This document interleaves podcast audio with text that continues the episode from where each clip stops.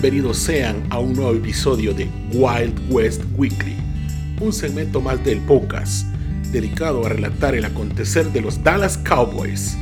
Recuerden, opiniones vertidas por un aficionado dirigido hacia aficionados. Iniciamos ahora.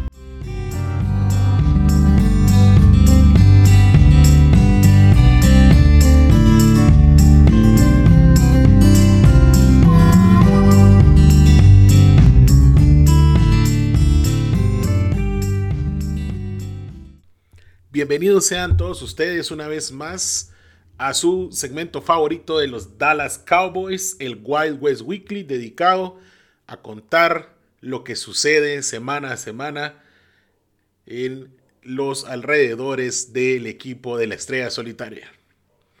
Bueno, un llamado de atención.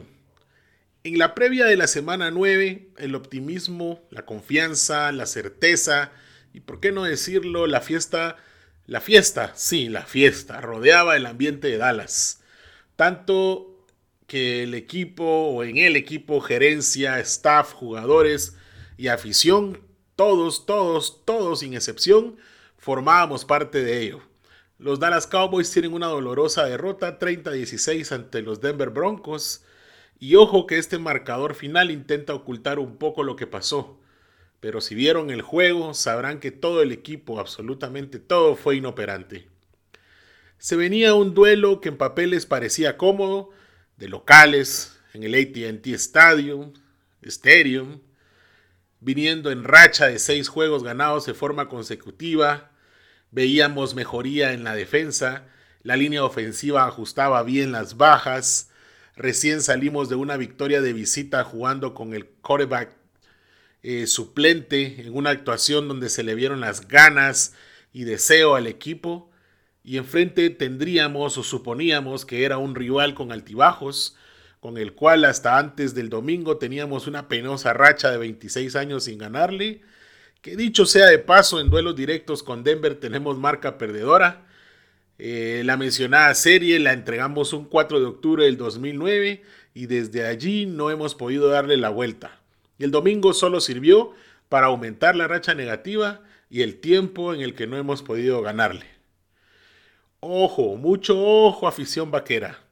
La soberbia puede ser una enfermedad contagiosa. Vi un equipo totalmente parco en el juego. De entrada íbamos con dos bajas sensibles en esa línea ofensiva. Tyron Smith no jugaría y vaya que nos hicieron daño por ese lado. Blake Jarwin fue enviado a la lista de reservas también eh, días antes del juego. Y esas formaciones en personal 12 que venían siendo efectivas quedarían en nada para esta semana número 9. No sé si Moore no preparó el partido teniendo en cuenta esto y el ataque terrestre fue anulado no apareció nunca, nunca durante el juego, a tal grado que el mismo Ezequiel Elliott hasta estuvo tocado durante una gran parte del juego. Se le vio corriendo con molestias. Traíamos un quarterback fuera de ritmo. Recordemos que estuvo casi tres semanas sin juego y aún así le pusieron jugadas donde había que lanzar una y otra vez. Y todavía, encima de ello, vimos a un Amari Cooper botando algunos pases justos y sencillos que le llegaban. Lo hemos visto hacer cada atrapada tan increíble que simplemente no me explico qué pasaba en ese momento. CD Lamb parecía perdido, le vi falto de explosión, no sé si llegó más tocado de lo que imaginamos derivado que estuvo entre algodones durante la semana y la línea ofensiva fue presionada constantemente por los frontales de Denver con mucho éxito.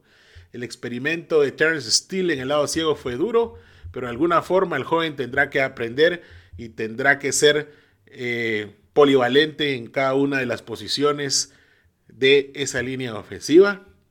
No me gustó ver a Dak Prescott lanzando la pelota como primera opción en cada drive. Creo que estuvo más al pendiente de ver si le caería la carga por el lado ciego y eso le hizo perder confianza conforme fue avanzando el partido. Vi pases lentos, desubicados y dentro de la bolsa se le vio mucho más incómodo. Y ojito por ahí que Denver solo estuvo cargando con cuatro jugadores. No es que hayan enviado alguna carga especial o algún planteamiento único para Dak, simplemente de en su forma física estuvieron mejor todo el partido y por eso nos pasaron encima. El tema de la defensa no funcionó como conjunto para nada. Y si ya he venido comentando que realmente aún le falta mucho para trabajar como un bloque sólido y que hemos estado viviendo de individualidades y destacadas participaciones de algunos pocos en los partidos anteriores y que esto y que estas acciones eh, han sido las que han cambiado el rumbo de las victorias que se obtuvieron semanas atrás, pero que para trabajar, nuevamente digo, como un bloque, aún se debe trabajar, entrenar y aprender mucho. Pensé que quizá para la segunda mitad vería a Dan Quinn hacer ajustes necesarios. Esperaba que recompusiera el camino de la secundaria y eso nunca pasó. Nunca vi un ajuste en esa parte. Hubo una acción que me desconcertó totalmente y fue cuando movió a Randy Gregory al centro. Realmente sentí que ese movimiento no estuvo adecuado. Eh, él es un coach con mucha experiencia en la NFL, él sabrá mucho más que yo, pero realmente no me pareció algo muy acertado, ¿verdad? Yo eh, hablo y opino desde la comodidad de mi casa, pero quizá ya es algo diferente, pero sigo inconforme con ese cambio. Y también vimos a Micah Parsons botándose de vez en cuando y haciendo cargas, que dicho sea de paso, qué horrible se vio el cuerpo de linebackers el domingo, salvo Micah, no vi a nadie más haciendo tacleadas como se debe. Vi corridas de Javonte Williams y Melvin Gordon donde tenían hasta cuatro jugadores encima y no los lograban detener. Los frontales hicieron su trabajo. No estoy insatisfecho realmente del todo con el trabajo de los frontales. Eh, pero cuando corren por fuera es donde los linebackers deben ajustar y detener las corridas y eso nunca pasó. Y ahí nos hicieron pedazos. Un ricadito a Trevon Dix. Vas bien muchacho, pero debes concentrarte más en los eh, partidos. Los picks llegarán solo a base de trabajo y ya es momento que empiece a reducir la cantidad de yardas que otorga su marca. Estamos llegando a la segunda parte de la temporada donde parece que se juega una nueva liga, y todos los equipos empiezan a tomar el ritmo que se debe, acá es donde más debemos de cuidarnos y trabajar.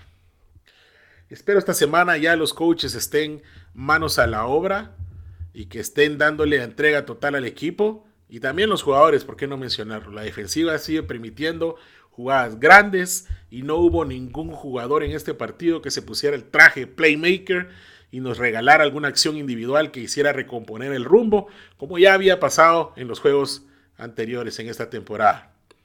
Otra vez, ojito afición Cowboys, ojito afición vaquera. No pensemos que ya, estemos, que ya estamos en el Super Bowl.